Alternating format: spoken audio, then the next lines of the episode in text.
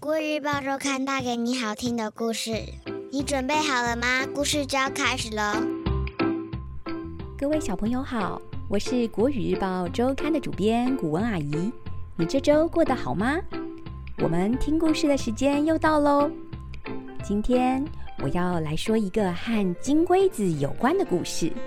在说故事之前，想先问问大家，你有没有去校园或野外踏查过呢？有没有曾经在树丛中看过一种身体是绿色的，还带有金属光泽的昆虫呢？它们就是金龟子哟。让我们先来认识一下金龟子。金龟子是一种昆虫，所以它有六只脚，身体也可以分为头、胸、腹三个部分。全世界啊，有超过三万种金龟子。不同种类的金龟子会生活在不同的环境中，在农地、森林、草地，甚至沙漠等地方，都可以看到金龟子的踪影。不同的金龟子也会吃不同的食物，有的会吃植物，或吸取植物的汁液；有的会吃腐败的有机物，还有的会吃动物的粪便呢。今天。我们要说的故事名称是《金龟子紧急警报》，作者是儿童文学作家郑成军。现在你准备好了吗？故事就要开始喽！下午，金龟子阿绿正轻松的在枝叶上漫步，突然，不远处的同伴发出了警告。紧急警报！有人接近！紧急警报！有人接近！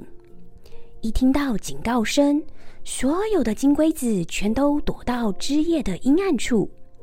大家会这么小心，是因为阿绿的曾曾曾曾祖父曾经被人捉住，然后。那名额头左边有颗黑痣的调皮男生，居然把阿绿的曾曾曾曾祖父绑在一条棉线上，接着把它当成金龟子风筝来放。阿绿祖先最后的结局当然是很凄惨，从此大家就互相提醒，一有人来就要赶快躲起来。阿绿紧张的躲在树叶背面，他看见一名老爷爷牵着一名小男孩过来。爷爷，你骗人！这里哪里有金龟子啊？小男孩抱怨着。有啊！满头白发的老爷爷说：“我记得这里有很多的。”祖孙俩找来找去。就是找不到一只金龟子，金龟子的伪装技巧实在太好了。阿绿还见到几个同伴在窃笑呢，好无聊哦！小男孩不开心的说：“我们还是回去吧。”哎呀，可是啊！老爷爷不停的探头看，还眯起老花眼到处寻找。我们回去了啦！小孙子不停的吵，突然，阿绿很想帮助老爷爷。他一定是一个很有爱心、很疼爱孙子的爷爷。阿绿心想：我不应该让他失望。就在老爷爷转身准备跟着小孙子离开的时候，阿绿爬到叶面上。阿绿，你干什么？阿绿，赶快躲起来呀！金龟子同伴出声警告他，可是已经来不及了。阳光一照，阿绿的甲壳发出耀眼的金光，也吸引祖孙俩的目光。真的有金龟子哎！小孙子发出欢呼声，还想伸手捉阿绿。完了！大家惊呼：不可以！老爷爷马上出声制止：“你这样会弄伤他的。”可是我想捉来看看。你会害他受伤。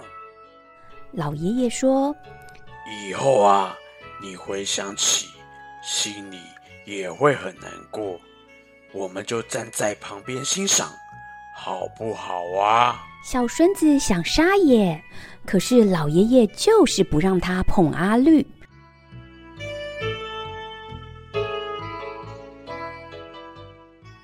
哦，好险！阿绿其实也很担心，他也怕会落入跟真真真真主父一样的下场。幸好他想的没错。老爷爷很有爱心，阿绿安心的让祖孙俩观赏他美丽的绿甲。然后一阵清风吹来，老爷爷前额的白发一扬，阿绿看到老爷爷左边的额头上有一颗黑痣呢。听完这个故事，你发现了什么秘密吗？原来老爷爷就是曾经伤害阿绿曾曾曾曾祖父的小男孩呢。或许正是因为儿时伤害金龟子的经验，让他在长大后特别疼惜昆虫和动物，才会在孙子想要抓住阿绿的时候阻止了他。虽然这个世界上有很多很多的昆虫，但是如果我们在野外发现了它们，记得用你的眼睛观察，不要动手，不要捕捉，因为大自然才是他们的家哦。这就是今天我想要和小朋友分享的故事。下周我们一样有精彩的故事，千万不要错过了哟。你喜欢这个故事吗？《国语日报周刊》上还有更多精彩的内容哦。如果你想订阅周刊，可以请爸爸妈妈上国语日报社官网，或是拨打订购专线零二二三四一二四四八，会有客服专员为大家服务哦。